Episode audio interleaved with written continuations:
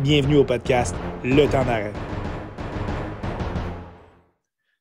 Bonjour à tous, bienvenue au 38e épisode du temps d'arrêt. Je suis très content de recevoir pour la deuxième fois notre expert euh, en vue du hockey junior, Marco D'Amico. Marco, merci d'avoir accepté euh, mon invitation au temps d'arrêt encore une fois. Un plaisir, man. C'est le temps de l'année, c'est le temps d'en parler. Fait que, je vais faire ça, euh, une, belle, une belle journée de partie. Je faire juste parler d'espoir, parler de draft, prendre ça ouais, Fait que, on va faire ça ensemble. Hein. Depuis la, dernière fois qu'on s'est parlé, il y a eu beaucoup de changements euh, dans ta vie. Avant qu'on se lance dans les espoirs, j'aimerais que tu nous parles un petit peu de, comment tu as vécu le fait de, commencer à travailler sur le beat euh, du, CH avec le, site Montreal Hockey Now. Beaucoup d'articles à tous les jours pour, la couverture du, Canadien, euh, à laquelle tu as fait un boulot franchement incroyable. Comment tu as vécu ça d'être sur le beat du CH? Ben, mettons que mon beat à moi a commencé à accélérer. c'est clair.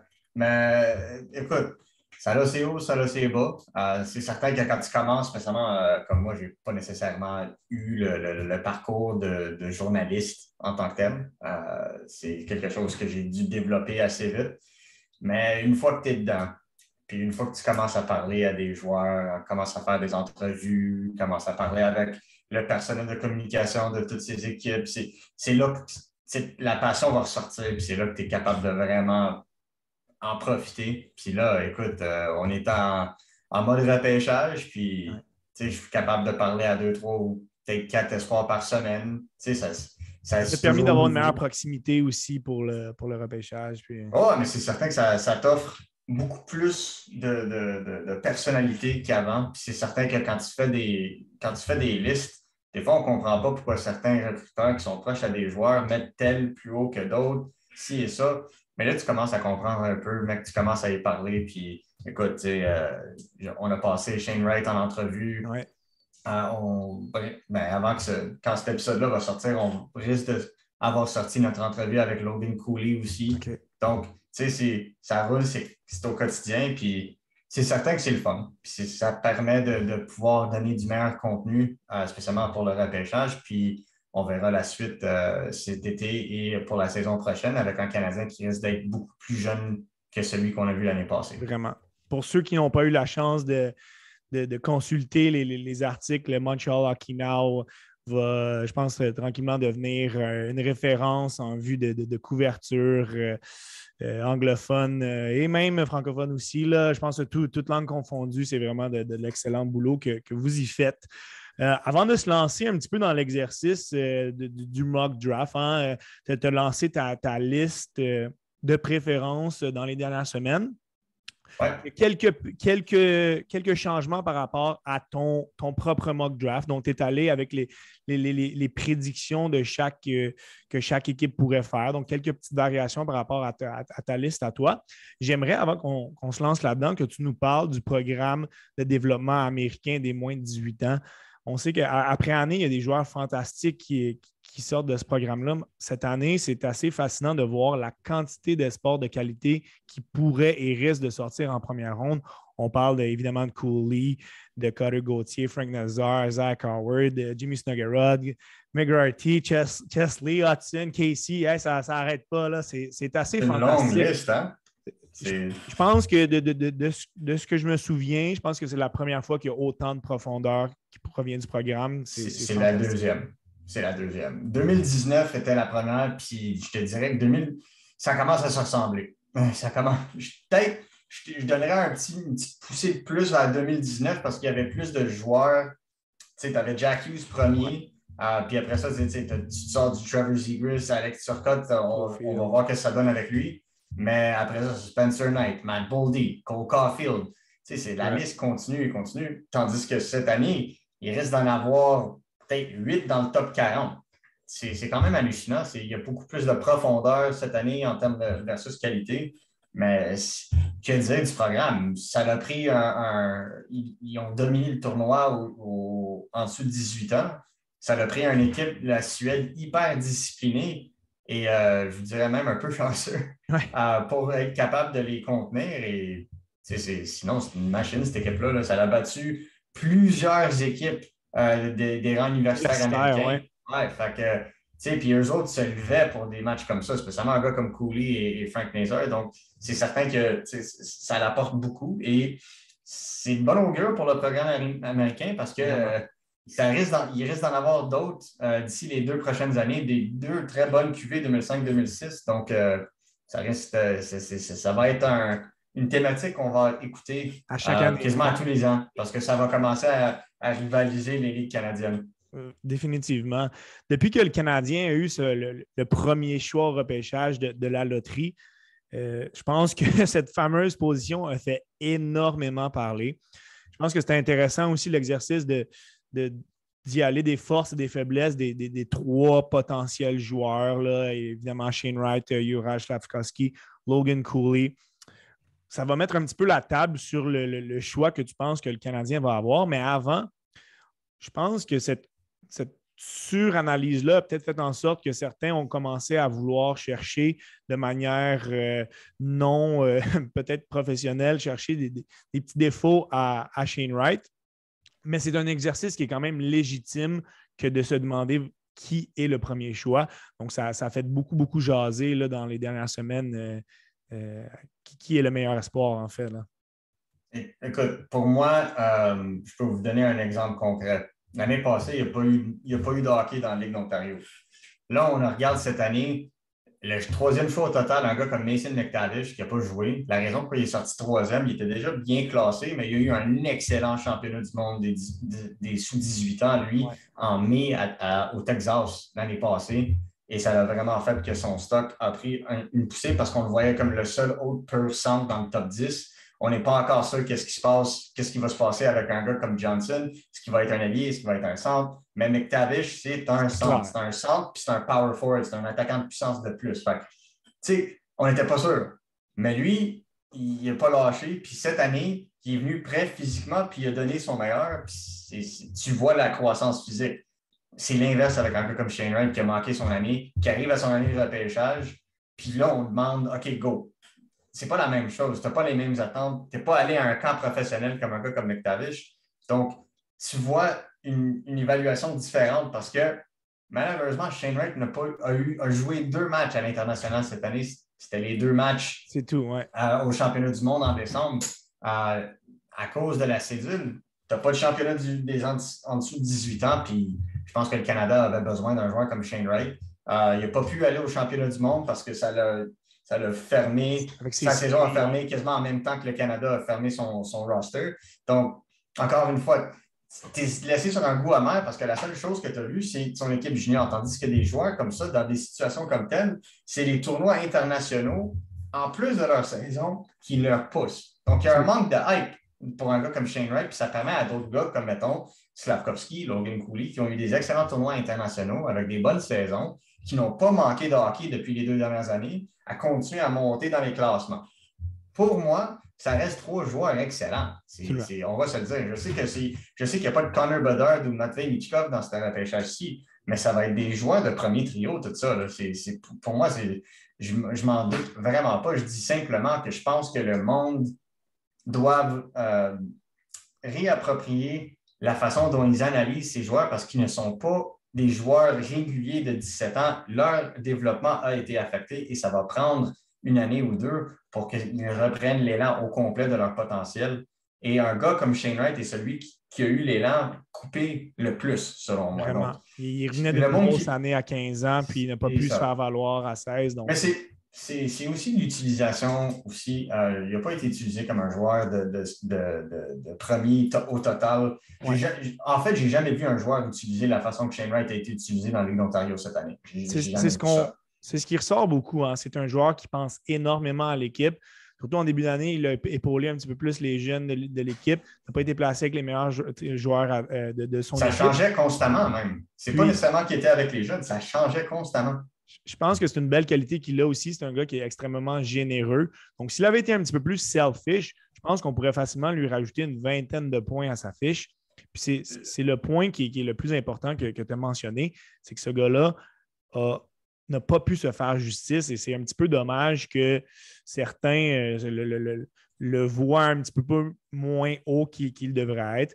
Euh, reste à voir lors de la journée du, repêchage euh, ce, que, ce, que, le Canadien va en décider. On va y aller avec ce que toi, tu penses pour justement les, choix de, chaque équipe. se, basant notamment sur les qualités des joueurs, mais aussi sur la, position de, l'équipe en tant que telle.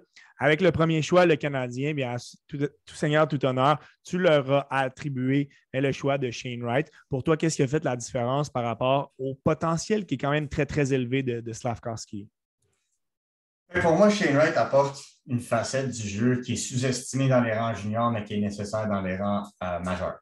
Euh, je pense que quand on regarde un joueur comme lui, on le regarde et on se dit bah, ben, ça se peut que ce soit un centre numéro 2, peut-être un 1B si tout va bien. Je ne suis pas du même avis, pas, pas en tout, parce que c'est un joueur qui joue dans une structure et qui prend avantage d'une structure parce qu'il pense la game tellement vite que quand tu arrives pour faire un jeu dans la Ligue nationale, c'est beaucoup plus prévisible en tant que tel. Puis c'est le monde qui sont non prévisibles, qui sont capables de, de, faire des buts. Lui est une personne qui attend le joueur non prévisible. Et donc, quand tu joues un match non structuré comme dans la Ligue d'Ontario, lui doit penser, il doit penser deux steps avant l'adversaire. Donc, ça fait en sorte que lui, il ne va pas aller se donner en course, comme on aime voir d'un gars comme Logan Cooley, par exemple, euh, et, patiner tout au long, mais il est capable de le faire comme un Nick Suzuki est capable de le faire. Mais il ne le fait pas parce qu'il doit être bien positionné, puis il focus initialement sur la, défensive pour ensuite générer son offensive. Quand tu joues de la façon qui a été jouée cette année, c'est certain qu'il n'y a pas le, flash, le wow. Et écoute, le joueur lui-même me l'a confié. Il dit Écoute, je, comprends que c'est une critique que plusieurs ont pour moi, puis c'est quelque chose dont je vais travailler cet été parce que je sais c'est quoi le problème. J'ai finalement joué une saison. Fait que là, j'ai cette saison-là devant moi, je sais qu'est-ce que je dois améliorer, je vais pouvoir l'améliorer. Il n'y a pas eu cette, il a pas eu cette, opportunité-là l'année passée, sinon ça n'aurait pas été un problème, selon moi, cette année. Puis ça fait, ah, fait preuve d'un beau ah, niveau d'humilité qu'il peut avoir. Puis ça montre aussi que je pense que le Canadien l'a rencontré euh, à quelques reprises avant le, le, combine. Il a bien performé aussi au combine. C'est un gars qui est intelligent, puis, il a un niveau de maturité qui fait en sorte que possiblement dès l'année prochaine pour aider le Canadien. Et je ne pense pas que le Canadien le, prendrait parce que c'est seulement le joueur qui est le plus NHL ready. C'est parce que je pense que ça va être, c'est celui qui a, le, le, plus de certitude qu'à long terme, ce soit un, joueur d'impact dans ce qu'il est capable de, transmettre dans une équipe. Pour, le, pour le deuxième choix, vas-y, pas en terminer. Je m'en allais, avec le deuxième choix. La raison pourquoi je crois qu'une équipe, mettons, comme les, si c'était les Coyotes qui repêchaient le deuxième, je ne sais pas sûr si ce serait Slavkovski ou Cooley. Parce que quand je regarde Cooley, Cooley joue la même game qu'un gars comme Jack Hughes. Jack Hughes, c'est ça. Donc, c'est redondant. Ça, c'est redondant. Nick Suzuki, Shane Wright, il y en a certains qui le pensent redondant, ce n'est pas redondant. Parce que Nick Suzuki est un passeur, c'est un fabricant de jeu primordialement. Shane Wright est un marqueur de but au centre. C'est pas la même chose. Oui, il joue un, game. C'est ça. Il joue un même game, mettons, méthodique, mais c'est pas la même chose. Shane Wright est un joueur beaucoup plus offensif quand il peut l'être. S'il y a un joueur capable de jouer de défense derrière lui, ben ça, là, l'offensive, il peut se lâcher. Le problème, c'est qu'il se retient. Parce qu'il n'a pas, pas nécessairement confiance dans le jeu défensif de ses coéquipiers ou il se fait demander de jouer défensivement.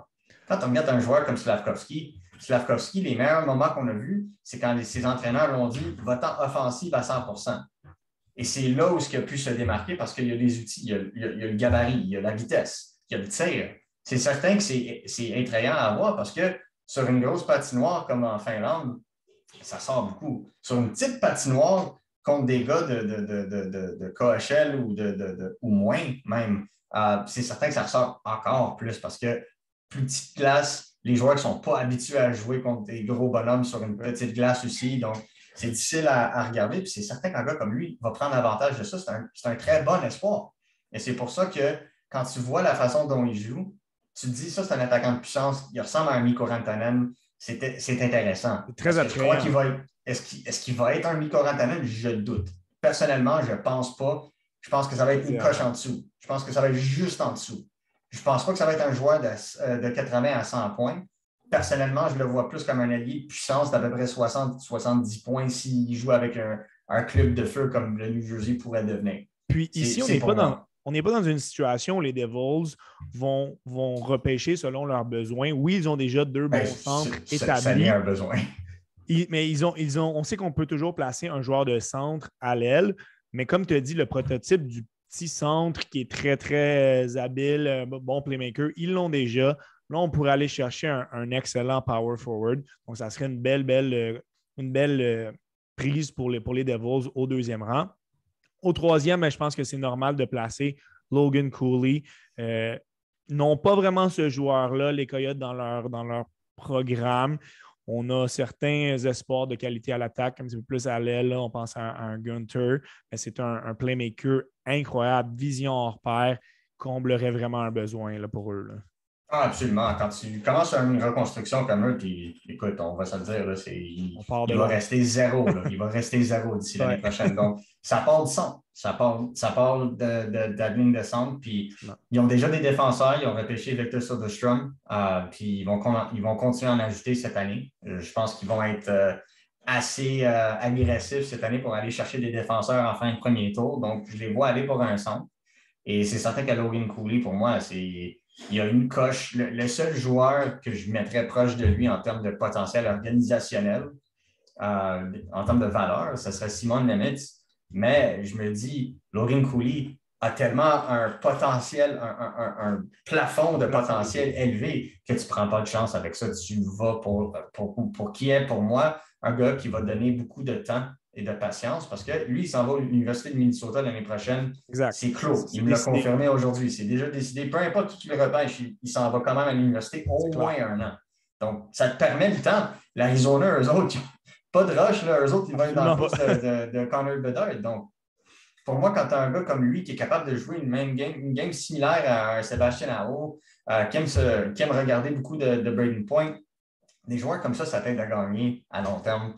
Puis écoute, s'il n'y aurait pas Shane Wright premier, ça serait, il serait dans mes plans, lui, pour un, premier choix parce que c'est un joueur dynamique avec euh, une excellente vitesse. Au quatrième rang, tu vois les, le Kraken de Seattle prendre le défenseur que tu avais déjà placé très, très haut sur ta liste en février. Mais là, on confirme un petit peu ce choix-là. Potentiellement le meilleur défenseur euh, du, du repêchage, Simon Nemec, le Slovaque. Il comblerait un besoin aussi, malgré le fait que Seattle est allé chercher énormément de défenseurs dans le repêchage d'expansion. Il n'y en a aucun qui a été capable de prendre cette chaise-là. Et lui, c'est un, un potentiel défenseur de première paire euh, pour plusieurs années dans la Ligue nationale. Oui, absolument. Puis écoute, l'année prochaine, il va y avoir que des attaquants dans le top 10. Là. Il y a, a peut-être deux défenseurs qui pourraient se hisser dans ce rang-là à date de ce qu'on voit.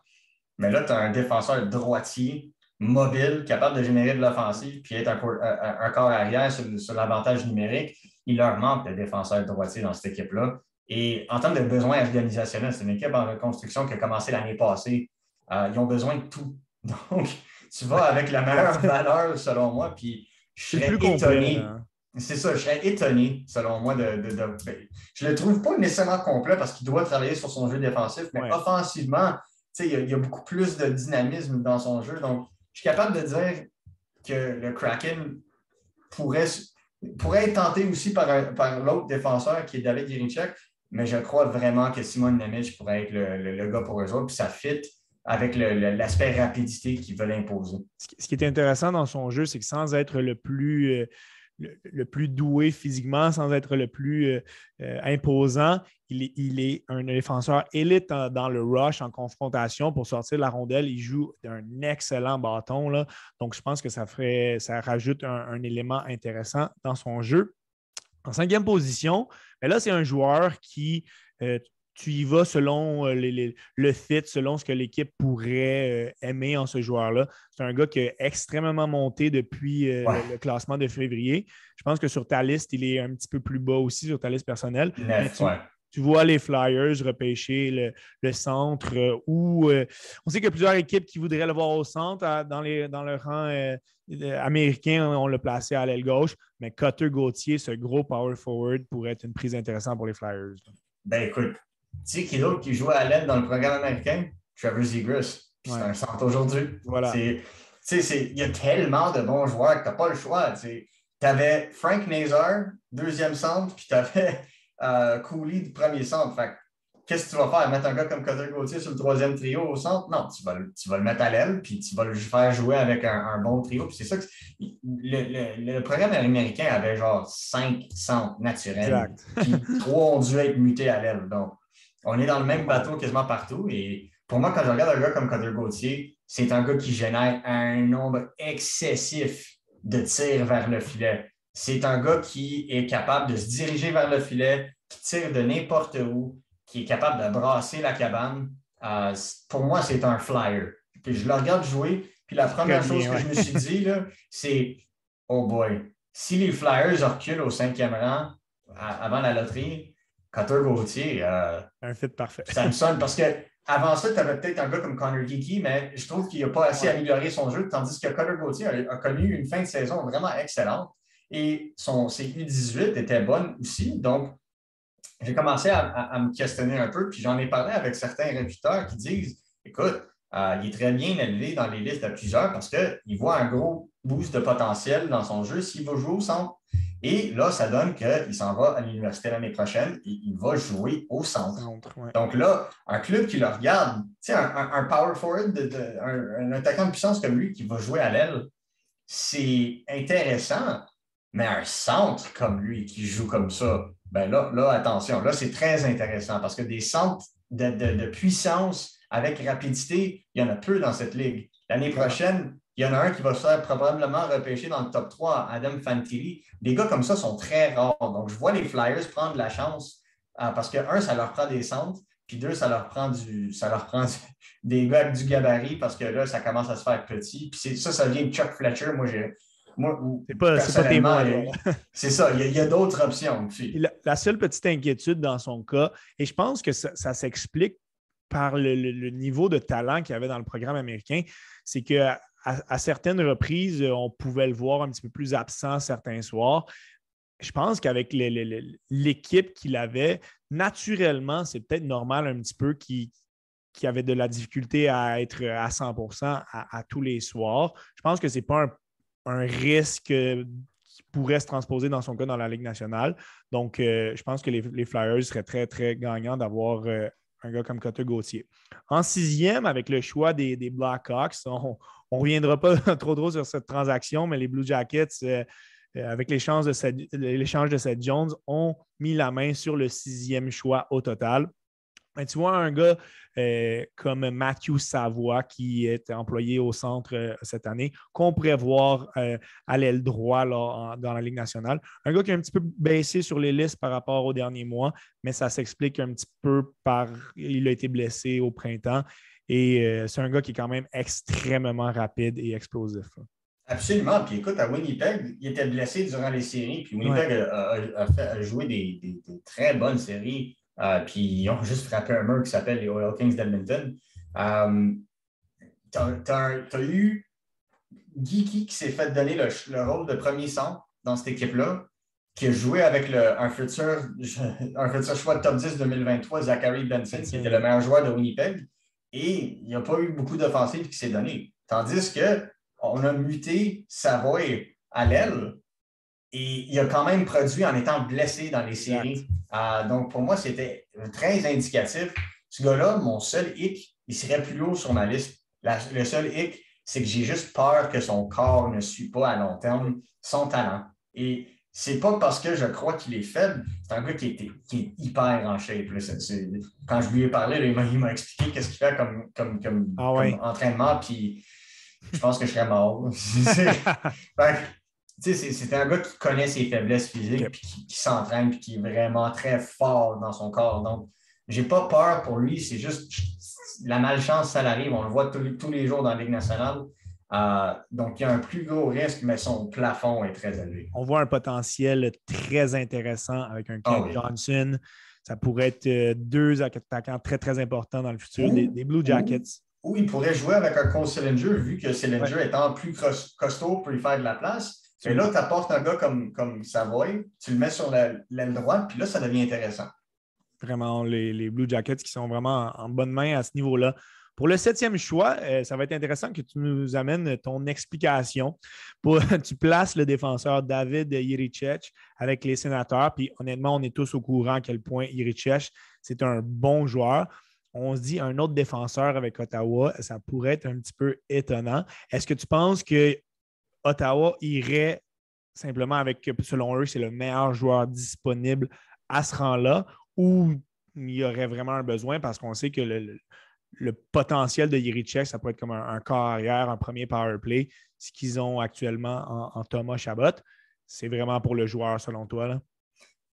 Ah, moi, je pense que c'est pour le joueur 1. 2, je pense que ce choix-là va être transigé. Je, vais, être franc avec vous. Là. Je ne même pas surpris parce que la façon qu'ils ont repêché le dixième choix l'année passée, euh, je me dis, euh, ils s'en foutent, rendu à ce point-ci d'un choix top 10, ils veulent juste commencer à avancer. Donc, tu vas pour la valeur sûre parce qu'un jour, ça se peut que tu transiges ce joueur-là. Donc, si tu ne transiges pas le choix, mais un jour, peut-être, tu vas transiger un des échecs. Mais sinon, la C. Thompson, euh, Bernard Ducker, c'est pas le talent. Pas des valeurs sûres. Donc, tu parles de mettre un. Ils sont dans la Ligue nationale, mais moi, je ne pense pas qu'ils ont le potentiel de David Yerichek. Je crois que David Yerichek pourrait éventuellement, si Thomas Chabot, euh, on décide que ça va être l'équipe de Jake Sanderson un jour, ben, Sanderson et Yerichek comme première paire, aïe, aïe. C'est excellent. ils sont déjà bombés en attaque. Ils ont déjà gaspillé plusieurs, mais gaspillé, utilisé plusieurs choix pour des attaquants, selon moi. Puis je pense que c'est assez. On est rendu à un point où ce que les attaquants doivent grandir. Et si on veut ajouter des attaquants, ils vont avoir de l'argent pour le faire. Ils ont d'autres espoirs qui s'en viennent. Je crois personnellement que c'est assez en attaque. Puis le, le, défense, le premier paire côté droit, c'est probablement le plus grand besoin, selon moi. C'est intéressant d'amener aussi le, point que ben, c'est potentiellement à date dans les choix, euh, celui qui a le plus de chances d'être ah, transigé. Ce n'est pas le choix de New Jersey que j'ai plus de peur de voir bouger, c'est celui-là. C'est celui-là, oui. Au huitième rang, ben, on, en a, on en a beaucoup parlé dans notre première, euh, première conversation là, il, y a, quelques mois. Il y a un fit qui se fait naturellement d'où ça a son lieu de naissance. Mais tu vois les, Red Wings euh, sélectionner le centre Frank Nazar. Les Red Wings qui ont fait de l'excellent boulot dans les dernières années au repêchage. Mais là, il nous manque potentiellement ce centre numéro un pour peut-être éventuellement remplacer Dylan Larkin. Frank Nazar pourrait vraiment être ce gars-là. Ouais, puis même s'il garde Dylan Larkin, ce serait un excellent numéro 2. Euh, puis moi, je me dis, ici, ça, commence à. Ils ont tout le reste. Ils ont tout, tout, tout, tout, tout, sauf un centre comme lui. Donc, c'est ça que je me dis. Ce choix-là, je me tirais les cheveux imaginaires parce que je ne savais pas si on allait se pencher vers un gars comme, mettons, euh, le Kerimaki ou est-ce qu'on allait regarder un gars comme Nazer? Puis il y a plusieurs qui voient Nazer tomber dans cette liste. Puis moi, je trouve que ça serait pour moi, ça serait problématique. Ce serait injuste. pour moi, c'est un joueur complet, c'est un joueur dynamique euh, que plusieurs ont élevé, mais que d'autres ont descendu à cause d'un paquet de raisons. Euh, pour moi, c'est un joueur qui pourrait devenir euh, assez intéressant. Un joueur qui pourrait jouer sur un deuxième trio s'il joue dans une équipe bombée. Sinon, qui pourrait être challengé pour un, premier trio dans la Ligue nationale. Puis, on l'a dit, Détroit a besoin de centre. Détroit a besoin, de centre. Puis la dernière fois que Détroit avait besoin d'un centre, ils sont allés chercher un centre dans leur cours qui s'en allait à l'Université du, Michigan. Beaucoup de similitudes. ça se ressemble beaucoup et je sais que c'est le genre de joueur qu'aime Eiserman, que lui aurait pêché un, joueur un peu similaire en style en Braden Point. Vraiment, c'est vrai. Au neuvième rang, tu viens d'en parler. Tu vois les sabres euh, repêcher le, l'excellent joueur euh, d'aile gauche ou de centre, Jonathan de Ça, c'en est un qui a vraiment, vraiment monté sur les listes depuis euh, plusieurs mois. C'est un gars qui possède pas mal tous les outils nécessaires pour être euh, dominant offensivement dans le futur. Ah, c'est un excellent marqueur de but. il est très bon à protéger la rondelle. Ses statistiques sont impressionnantes mais je ne me fie pas trop à ça parce que ces statistiques ressemblent beaucoup à, ceux de Alex Holtz des Devils et Lucas Raymond euh, de Détroit euh, dans leurs années de repêchage, mais je me dis simplement, c'est comment qu'ils jouent. Puis la façon qu'ils jouent est intelligente. Je ne dis pas que Raymond et Holtz ne sont pas intelligents. Je dis juste la façon que lui joue, c'est moins dynamique, plus efficace. Et c'est ça que j'aime de lui. Hockey IQ très élevé dans son cas. Exactement. Puis c'est capable, il est capable d'utiliser ses coéquipiers comme vraiment bien. Je le vois plus comme un allié, vu la façon qu'il aime être un, tireur avant tout. Et il possède une capacité de tir incroyable. Que ce soit euh, un tir sur réception, euh, que ce soit un tir euh, de, des poignets, que ce soit simplement un, petit tir. De, il est capable de trouver la voie pour vraiment arriver au filet. Et que si son tir ne rentre pas, c'est bien correct, mais ça génère quasiment tout le temps des retours de lancer. Donc, pour moi, c'est un, une machine à créer de l'offensive, puis je trouve ça intéressant. Peut-être avoir un club comme euh, les, euh, les qui ont assez repêché en termes d'attaquants, c'est là qu'ils ont besoin des marqueurs de but. Exactement, ils ont besoin de cet attaquant dynamique qui va vraiment trouver les bonnes voies parce qu'on est vraiment équipé euh, pour, euh, pour, la finition autour. Là. Mais si le Karimaki se trouve hors du top 10, je ferai attention au CH. Il pourrait monter. Ouais, ça pourrait être un gars qui est très, très intéressant pour le, CH. Ça pourrait valoir la peine de, monter pour faire son acquisition. Au dixième rang, un, gars qui a baissé un petit peu, puis ça s'explique un petit peu avec sa deuxième moitié de saison un petit peu plus difficile. Tu vois les, les Ducks sélectionner euh, l'allié gauche Joachim Kemmel l'allié droit, pardon, l'allié droit Joachim Kemel. Ça pourrait être un complément très, très intéressant pour Trevor Zegras. Ça reste que c'est un gars qui, qui est très, très incisif. Il a un style agressif, peut marquer des buts de plusieurs manières, des mains très, très rapides, mais il doit vraiment améliorer son efficacité lors de ses, et sa prise de décision autour du but. Lui, je pense qu'il a juste besoin d'un gars pour le faire de la place c'est pour ça que je ne sais pas nécessairement s'il va jouer avec un gars comme Seagrass. Je pense que le centre idéal pour lui, ce serait un gars comme Mason McTavish. Qui, est pour moi un bulldozer. C'est comme une boule de quai. C'est incroyable.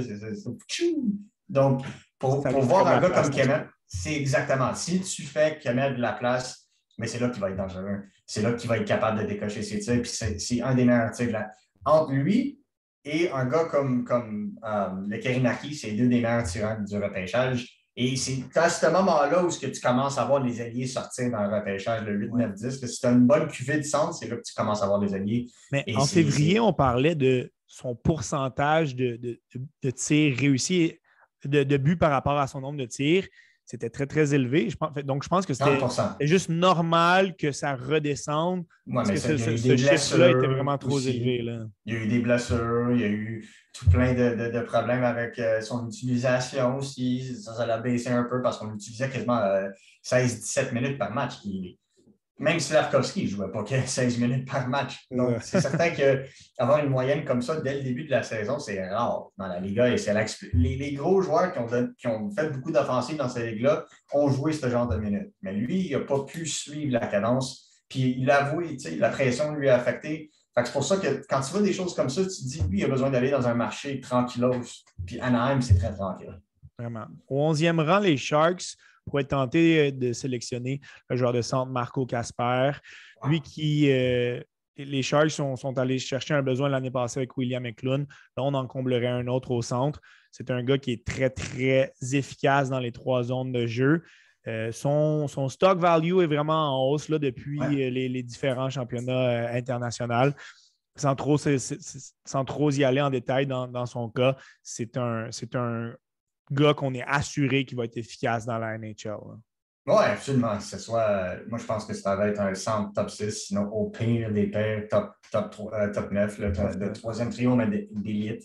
Euh, pour moi, c'est un, autre type de genre bulldozer, un gars qui dérange, qui est partout, qui est bon en transition, qui protège très bien la rondelle, un excellent gabarit.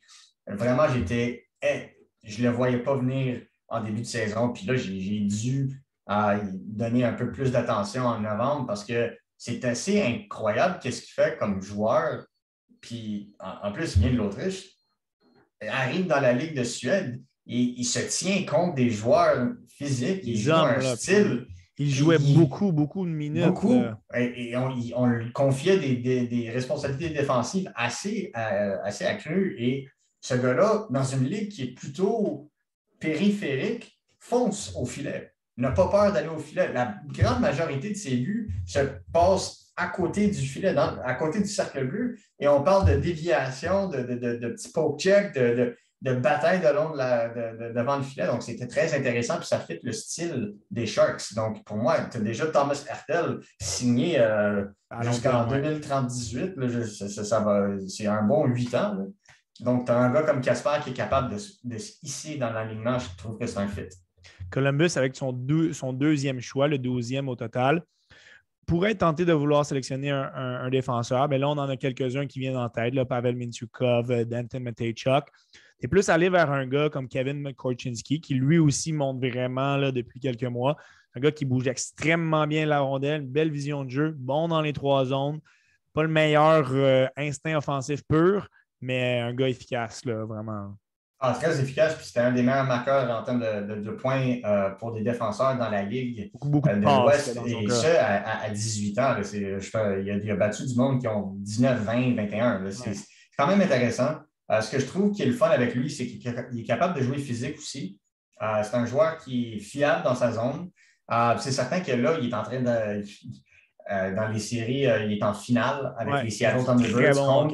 C'est ça, c'est juste ses finales où on commence à avoir un peu de difficulté, mais c'est là où ce qui se fait overload par les attaquants de puissance qui est euh, comme Jake Neighbors. Ou, euh, sont de grande qualité. là. c'est ça. Donc, c'est là où, ce que tu vois où il va apprendre parce que c'est ce genre de choses-là qui va faire en sorte qu'il va vraiment prendre son élan. Je pense que euh, quand, on regarde un gars comme Korchinski, c'est des défenseurs de, de type rare qui me font qui n'arrive pas très souvent et je sais qu'il y a beaucoup d'intérêt envers lui. Donc, il fait partie de cette euh, ce deuxième tiers de type de défenseur avec les Matechuk, les, les, etc.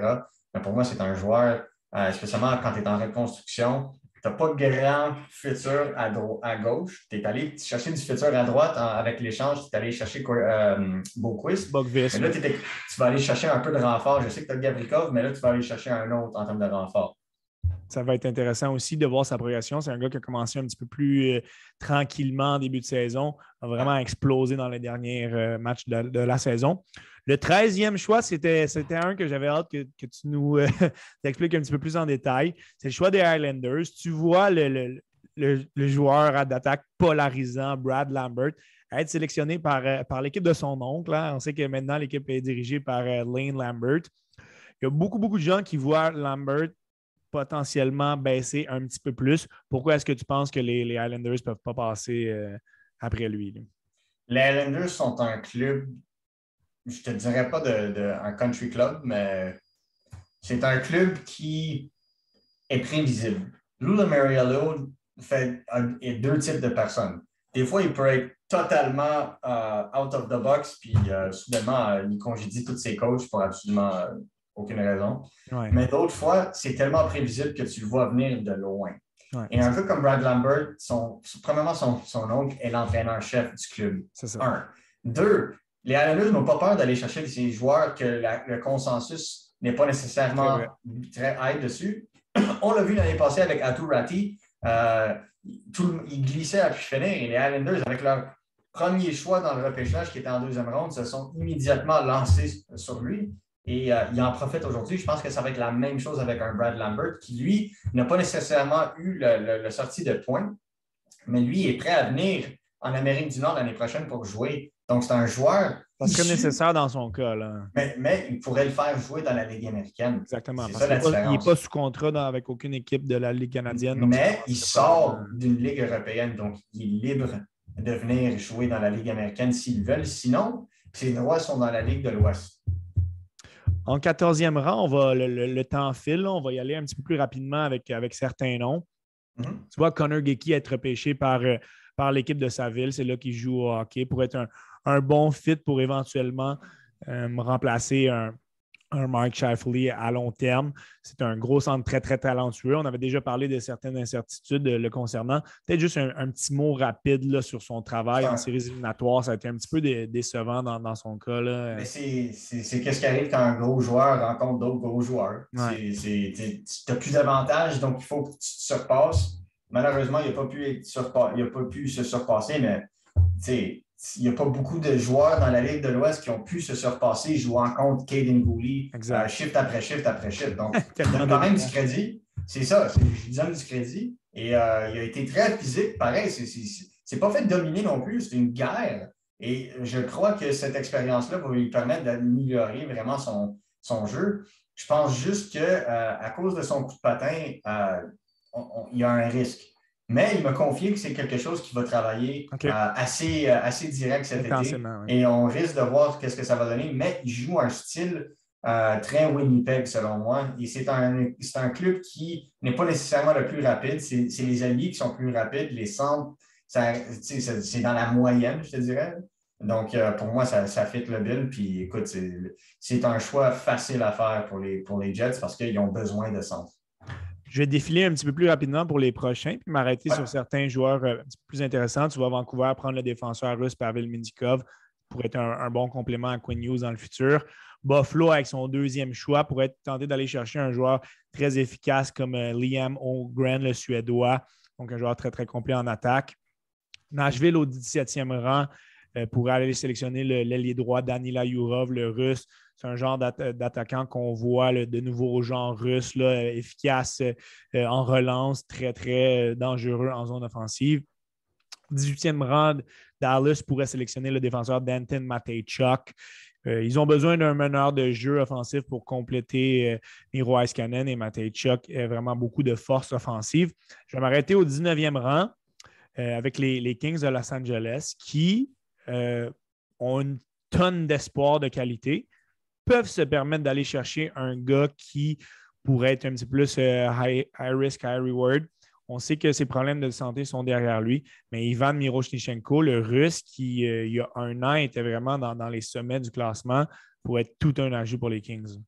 Ah, absolument. Puis écoute, ils sont capables de prendre ce risque-là. Puis on a su la bonne nouvelle qui est en, lui, en rémission en rémission, en train de travailler, puis s'entraîner, puis il entrevoit jouer euh, le plus vite possible. Donc, pour moi, ils peuvent se le permettre. Puis un joueur comme lui a un talent euh, qui pourrait être un talent top 10 dans, cette, dans ce repêchage. Donc, pour moi, un attaquant de puissance comme lui qui est capable de jouer la façon qu'il joue euh, avec, le, avec les qualités offensives qu'il a, avoir l'opportunité de le repêcher à ce talent-là, c'est Pourquoi, selon toi, est-ce qu'il ne sortirait pas un petit peu plus tôt? Euh, de un, l'aspect russe en ce moment. Euh, il y a beaucoup d'incertitudes. Sinon, pour moi, Yurov aussi, je serais plus haut, selon moi. Euh, mais ça fait en sorte que malheureusement, ces joueurs-là vont dropper. Un gars comme Mitiukov, lui, n'a pas droppé parce qu'il est déjà au Canada. Il est déjà aux États-Unis, il a déjà sa visa. Donc, pas nécessairement un problème pour du travail, mais si ça s'empêche de l'autre côté, ben, ça peut compliquer la donne pour faire venir les joueurs. Déjà, on ne va pas laisser les joueurs russes et biélorusses faire partie du repêchage d'import euh, de la Ligue canadienne. Canadienne, exact. On le voit déjà. Euh, donc, euh, il y, a des questions à se poser. Au 20e rang, tu vois Washington prendre le, Suédois Noah Oslund, un joueur très, très cérébral qui pourrait être une belle, une belle, un beau vent de fraîcheur pour, pour l'attaque de, Washington, qui est quand même vieillissante. 21e rang, parle-moi un petit peu de, Isaac Howard, que tu vois être sélectionné par les, par les Pingouins un, jeune attaquant extrêmement rapide, très dynamique. Est-ce que, selon toi, il va être capable d'amener ce niveau d'explosion dans la Ligue nationale avec Pittsburgh? C'est certain que euh, quand on regarde un gars comme lui, c'est un talent pur. C'est un marqueur de talent pur. C'est pour moi une coche en dessous de, ce que Cole Caulfield était. Euh, donc, ce n'est pas nécessairement le, tireur euh, je te dirais, euh, élite x2. je mettrais euh, qu'est-ce que Caulfield a fait à 18 ans euh, entre élite et générationnel, quasiment, parce que ça ne s'est jamais fait avant. Michkov est peut-être un marqueur générationnel. Je mettrais Howard en dessous de qu'est-ce que Caulfield est. C'est un marqueur élite. Mais il y a beaucoup de questions tant qu'à son utilisation hors de l'avantage numérique. Un avantage numérique, il va te détruire. C'est vraiment un joueur qui est capable de faire circuler la rondelle, de tirer, de faire des bons jeux. Mais on se pose des questions tant qu'à 5 contre 5, qu'est-ce qui va se passer s'il joue dans un, dans un mode série comme tout petit joueur? Euh, pour moi, je, serais, je, le verrais partir même avant Pittsburgh, mais je me dis, euh, Pittsburgh a besoin de talent. Ouais. Mais Pittsburgh a besoin de talent pur. Et quand tu as un gars comme lui devant toi, tu ne poses pas de questions fait à noter, ça a quand même été le meilleur pointeur du programme américain euh, cette année. Là, donc, devant les. Mais devant qui a eu moins de matchs. Euh. Mais pas contre les équipes de euh, les équipes universitaires. point, Donc, les équipes universitaires, c'était 4-5, si je me trompe. C'est là que les, c'est pour ça que les recruteurs ont fait Oh, oh OK. ça, ça, ça, excellente analyse. Ça montre que peut-être que pour avoir un petit peu plus difficile de difficulté à transposer son jeu dans la Ligue nationale. Au, 22e rang, le choix d'Anaheim via Boston dans l'échange d'Ampus Lindholm. Un autre Américain, Ryan Chesley, qui est, un genre de défenseur qui est, extrêmement efficace dans sa zone. Ce ne sera pas le gars qui va jouer sur ton premier power play. A quand même des atouts offensifs, mais Anaheim pourrait solidifier sa banque d'espoir en défense en le prenant. Les Blues pourraient sélectionner un autre Américain, Rodger McGroarty, un power forward typique, là, cadrerait très, très bien dans la mentalité des Blues. Minnesota, premier Québécois, on en a déjà parlé lors de notre dernière rencontre, Nathan Gaucher, qui, euh, dans le pire, pourrait être un, attaquant de troisième, un troisième centre extrêmement efficace. Hein. il est extrêmement difficile à affronter. Donc, c'est un joueur qui est, qui, est, euh, qui est très polyvalent quand même devant le filet adverse. Pas le joueur de, qui est plus en finesse, mais beaucoup, beaucoup de qualité au 25e rang, Toronto. Et là, je vais te lancer des fleurs aussi là, avec la, sélection de Luca Del Belbeluz. Tu avais été un des premiers à le placer en première ronde euh, en février. Mais là, il est rendu pas mal sur la liste de tout le monde. C'est un marqueur exceptionnel. Il est vraiment il est capable de marquer sur, euh, sur euh, n'importe où sur la patinoire. Ah certaines lacunes au niveau de, son, la, manière qu'il pourrait polir son jeu mais ça resterait un très beau projet pour, pour les Leafs. On va s'arrêter sur le 26e choix, le choix du Canadien qu'on a obtenu via Calgary. Tu vois l'équipe sélectionner un autre Américain du programme, Jimmy Snuggerud, qu'on pourrait utiliser soit à l'aile gauche ou à l'aile droite. Je pense que c'est un gars qu'on pourrait autant utiliser sur la première que la quatrième ligne. Il serait bon partout. Oui, absolument. Puis écoute, c'est des joueurs qui se repêchent. Ce n'est pas un joueur que tu vas pouvoir euh, trouver euh, comme agent libre. Euh, puis quand tu transiges pour des joueurs comme lui, c'est difficile. Euh, c'est certain que quand tu regardes un joueur comme lui, il pourrait même partir avant le choix du Canadien. Mais quand je regardais les, besoins d'une équipe, euh, spécialement, mettons, les Leafs n'ont pas besoin de plus d'alliés, par exemple. Ils ont déjà repêché un Matthew Nees l'année passée, attaquant de puissance. Donc, quand je regarde des gars comme ça et que Jimmy Snuggerud est, est dispo, puis c'est un gars qui s'en va, lui aussi, à l'Université du Minnesota avec Logan Cooley. Euh, c'est un joueur qui va être capable de prendre son temps pour vraiment améliorer son patin parce qu'il a le physique, il a le tir, euh, il a le sens du jeu. Euh, donc, pour moi, c'est un bon. c'est le genre de joueur que j'aimerais voir le Canadien se lancer dessus s'il ne transige pas pour aller chercher un meilleur joueur. C'est un gars qui a beaucoup de potentiel en termes de marqueur. Euh, mais qui apporte beaucoup d'autres atouts sur la glace, capable de faire la place pour ses, pour ses, euh, alliés. Euh, puis c'est un joueur que, qui va être capable de vraiment prendre de son ampleur. puis c'est un, joueur que tu vas toujours voir sur la glace. pas un joueur qui, qui va juste faire un petit move puis qui est parti. C'est un joueur qui s'implique de n'importe quelle façon, physiquement, défensivement, offensivement, en transition. Je le trouve intéressant et je, je, crois que plusieurs dorment sur lui. Et donc, euh, je crois que c'est le type de genre d'ailier qu'aime euh, Jeff Corton. Euh, et donc, je ne suis pas surpris. Et si jamais, dans l'éventualité où il est sélectionné plus tôt, on voit que les 26 joueurs qui ont été nommés jusqu'à présent, c'est extrêmement des, des, gars de qualité avec un potentiel élevé. Donc, si ce n'est pas lui, ça pourrait être un autre joueur de, ah, grande qualité. Puis ça pourrait être un joueur qui va suivre. Exactement. C'est ce qu'on voit justement dans, ce rang-là avec les autres joueurs qui suivent. On a des Jagger Ferkus, Jagger euh, Kulich, le défenseur Owen Pickering. Euh, Tristan Luneau aurait des bonnes chances d'être sélectionné en fin de première ronde. L'autre Américain, Seamus Casey aussi. Un dernier joueur que j'aimerais que, tu nous, que tu nous parles, ben, c'est si je ne me trompe pas, tu ne l'avais pas placé dans tes 32 meilleurs. Encore. Mais tu le places dans ton mock draft 32e, euh, le choix potentiellement d'Arizona si euh, Colorado sélectionne dernier. C'est le défenseur du programme américain, Lane Hudson. Moi, de mon côté, c'est un gars que depuis la mi-année, j'ai adoré observer. Beaucoup de choses à polir, mais ça reste un, talent pur certain. Est-ce qu'il va être capable de transposer ça dans la Ligue nationale? Ça, reste à voir, mais il est, vraiment excitant à voir jouer.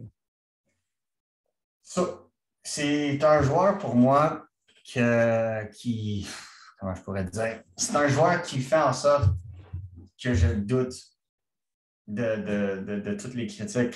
Parce que quand tu lui parles, puis j'ai eu la chance d'y parler la semaine passée, c'est un joueur qui ne prend pas un défi et se dit Ah, c'est trop grand. Il dit ben, ça va juste me prendre plus de temps de le surpasser ou ça va juste me prendre plus de temps de m'améliorer aussi. Parce que tu fais, référence peut-être avec sa principale critique, ben c'est sa stature. il est 5 pieds 9, 145 livres environ. Là. Mais c'est un gars qui a pris 10, livres de muscles durant une saison. J'ai jamais entendu ça de ma vie, mais il l'a fait. Euh, j'ai demandé, il dit Qu'est-ce que tu as mangé, man? Parce que moi, c'est certain que je ne veux pas manger ça. c'est ça. Euh, nutritionniste était avec lui quasiment au quotidien. Il a vraiment pas fini ce travail-là. Non, non, non, non, Puis il a même apporté un document à la combine disant qu'il y avait une possibilité de croissance encore plus. Les parents monter à 5 pieds 10, 5 pieds 11. Ouais, c'est Quand j'ai su ça, j'ai ri un peu, mais ça, ça démontre un peu c'est ça mon problème. Tu des gars comme Samuel Girard ou Quinn Hughes sont capables de jouer, puis sont 5 pieds 9, eux autres aussi. C'est juste la capacité de jeu. Et ce, ce que je doute, c'est qu'il n'est pas aussi mature défensivement que ces deux autres-là. Donc, c'est pour ça qu'il sort plus loin. Mais côté offensif, si on aurait juste à, choisir un défenseur offensif, il serait dans la même catégorie qu'un Korshinsky pour moi, qu'un qu Matechuk. Dans le deuxième tiers, là. Oui, absolument. Il sortirait facilement euh, top 12, top, top 15 pour moi. C'est juste, je ne suis pas nécessairement sûr que la façon dont il joue son jeu défensivement serait nécessairement efficace, spécialement dans des situations de série. Et on n'a pas le choix de penser que si jamais il glisse un petit peu plus, mais avec le Canadien, avec le 33e ah, choix et le, premier choix de la deuxième ronde, il faudrait sauter dessus. C'est exactement le genre de défenseur qui nous manquerait dans notre arsenal. Ça serait intéressant, absolument. J'invite les gens à, aller voir justement sur, sur le site de Montreal Hockey Now ou via ton Twitter. Euh, ton mock draft pour avoir justement une analyse un petit peu plus précise de, certains joueurs qu'on a passé un petit peu plus vite. Reste que c'est un exercice qui est fort intéressant. ce, sont des prédictions. Est-ce que c'est des choses qui vont arriver? Non, mais je pense qu'on est capable de, se placer dans une situation où la majorité des joueurs devraient sortir environ dans, ces cases-là. C'est un, exercice qui est, complexe à faire, puis on reconnaît vraiment tout le travail que tu as mis là-dedans, Marco. Juste en terminant, ton, niveau d'excitation pour avoir le, repêchage à Montréal, d'avoir le premier choix, d'avoir deux choix de première ronde. Peut-être qu'on pourrait avoir un coup d'éclat puis euh, s'avancer, aller chercher un autre choix dans, parmi les 15 premiers ou quelque chose comme ça. À quel point, en tant que, gars qui est attitré à la couverture, c'est des moments excitants qui s'en viennent pour toi. C'est excitant, c'est certain. C'est excitant pour les partisans, c'est excitant pour le monde qui travaille dans le domaine, c'est doublement excitant pour le monde qui travaille. Euh, pour, les, pour le repêchage. Pour les partisans aussi. c'est le temps, c'est le moment de l'année. Euh, tu regardes ces joueurs pendant toute l'année, puis là, finalement, tu arrives à un point où hum, c'est le temps. C'est le repêchage. Donc, euh, ça reste d'être intéressant, puis on va regarder ce que ça donne. Mais pour moi, encore une fois, c'est toujours le fun, puis c'est d'être capable d'aller au repêchage 13 ans plus tard, euh, parce que je suis allé en 2009, j'ai regardé ça. 13 ans plus tard, tu y vas comme journaliste accrédité. C'est un bel, bel accomplissement. C'est full circle, comme on dit. Vraiment. Marco D'Amico du Montreal Hockey Now, je te remercie parce que tu es, très, très occupé ces temps-ci. Puis euh, avoir ton expertise euh, fait en sorte que les gens vont simplement être, euh, être bien, bien définis, bien, bien placés pour le repêchage. On, a appris un petit peu plus sur, sur, plusieurs joueurs. On a eu la chance d'avoir des insights de ta part. Donc, ta participation au temps d'arrêt était encore une fois extrêmement appréciée. Puis, je te souhaite des, des bonnes prochaines semaines puis un bon repêchage début, début juillet. Merci beaucoup. Merci à tout le monde d'avoir été là et à un prochain épisode du Temps d'arrêt.